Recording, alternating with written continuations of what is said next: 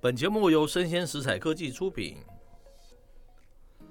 欢迎收听周末版数位趋势这样子读，我是科技大叔李学文。我是跨领域专栏作家王伟轩 Vivi。诶，我们周末带来三则非常有意思的那个新闻跟大家分享啊嗯，哦。那第一则哦是来自于科技新报，它的标题叫做《加密货币的量子危机：量子运算如何成为区块链的杀手与解方》。是哦，这是第一则。第二则来自于中央社，它的标题叫做“日本教授开发品尝电视，舔一幕就可以尝到食物的味道。听起来有点可怕，是痴汉吗？”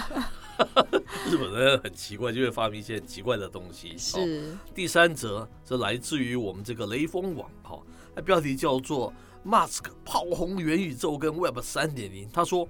我不觉得有人会成天把这个荧幕哦绑在 头上。”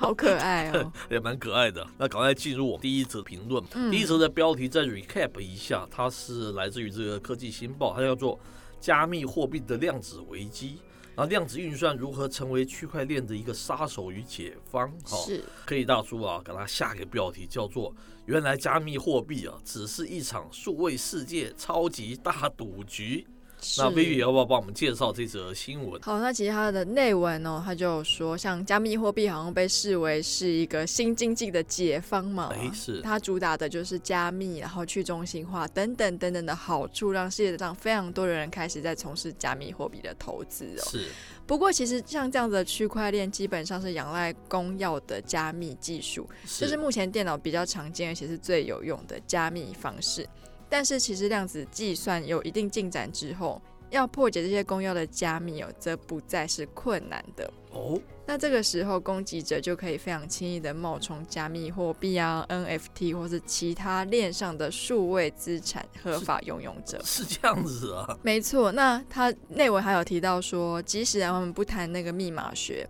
骇客是可以透过够强大的量子电脑哦，是，控制一半以上的区块，甚至添加一些假区块，改变交易的历程。哇，非常可怕，听起来。对，那这样的话就会让我们，我们之前觉得它很可靠，是因为每个链都会有记录嘛。对，可是如果它今天有假区块的话，这个链记录就会不可靠。嗯哼，所以呢，即使现实世界没有办法获得五十一 percent 以上的区块供给，但是量子电脑是有机会做到的。哇，所以说，量子计算其实就是破解区块链的一个非常可怕的缺口了。嗯那目哼前就美国国安局来说，它从二零一五年就开始研究量子电脑的加密方式跟标准，是，所以他认为我们的区块链并不是会不会被破解的问题，嗯哼，是什么时候会被破解的问题。哇，真的啊，就所谓这个量子运算破解区块链，它只是时间问题嘛，听起来蛮可怕的。是是是，那其实为了确保区块链不被迟早到来的攻击影响哦，是，它借由量子运算加密模式，要来抵抗全世界最先进的计算机的方案是必不可少的嘛。嗯哼，那竟然有量子运算可以破解这些传统的加密哦，对，自然也会有量子加密来抵哦抗量子运算的暴力破解。就是解铃还需系铃人，对不对？是是，这个意思。对，所以科技大叔虽然不是本身是学这种所谓的非常硬的这种科技出身的，哦然后、嗯，所以一开始我听大家都在介绍这个区块链加加密货币，好像是会觉得它是一个非常安全的东西嘛。对不对是，理论上是这样，我听起来都是这样，什么去中心化、对啊什么是，每一这块都会记录啊，哎所以很是难是被是篡改啊，对什么啊，等等非常的安全嘛。 原来这样听起来也并不像我们想象这么的安全嘛，哈，这是我听的第一点的那个解读了，对不对？嗯，第二个，它意思是说量子电脑 quantum 嘛，对不对？嗯它因为速度非常的快，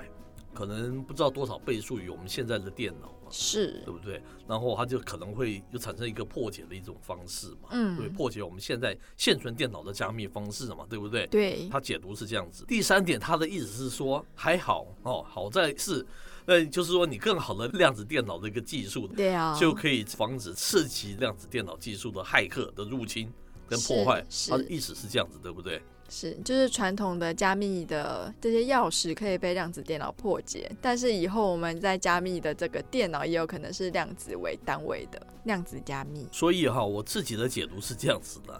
第一点哈、好像我们在玩的根本就是一个道高一尺魔高一丈的这样子的游戏嘛，对不对？是，它后面虽然说你更高的量子可以解决较低量子这样子的一个侵害，对不对？嗯，那如果那个量子电脑又变得骇客又变得更厉害，它量子电脑更厉害，是不是反过来说它又可以破解你啊？它又是可以造成一个破大破坏嘛？是我，们根本就在玩一个是道高一尺魔高一丈的游戏，没错吧？哦，没错，所以搞半天哦，我们就在赌嘛，对不对？对啊，我看看这个最好的量子技术，最后会是在好人还是坏人的手上？是感觉起来是这样子，对不对？对，技术本身是中立的嘛，对不对？他哪有什么好坏是的，啊还是嗯操作他的人嘛，对不对？ 我觉得拿到最高的那个也有可能从好人变成坏人，是不是？那如果这个不叫赌盘，什么叫做赌盘呢、是，没感有觉错是吧个超级大赌盘。哎所以其实我很好奇的是，像现在我们这种区块链的加密方式，我们是主打的是一个去中心化嘛？是，那以后在未来会不会为了安全又回到我们的中心化管理的体系里面？这个是我是觉得很好奇的地方。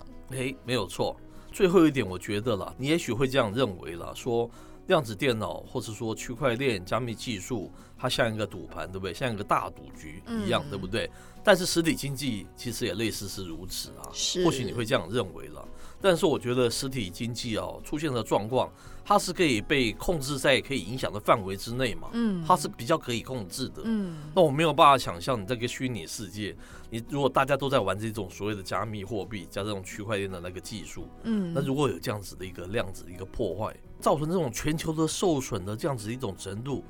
感觉起来是不可控制的嘛。对这两个还是最大的那个差别，对不对？是实体世界好像那个森林哦着火一样，你还可以控制在一个范围，对不对？嗯可在这个数位世界，要是有这样子的这么厉害的量子电脑给你搞破坏，把你整个搞乱了之后，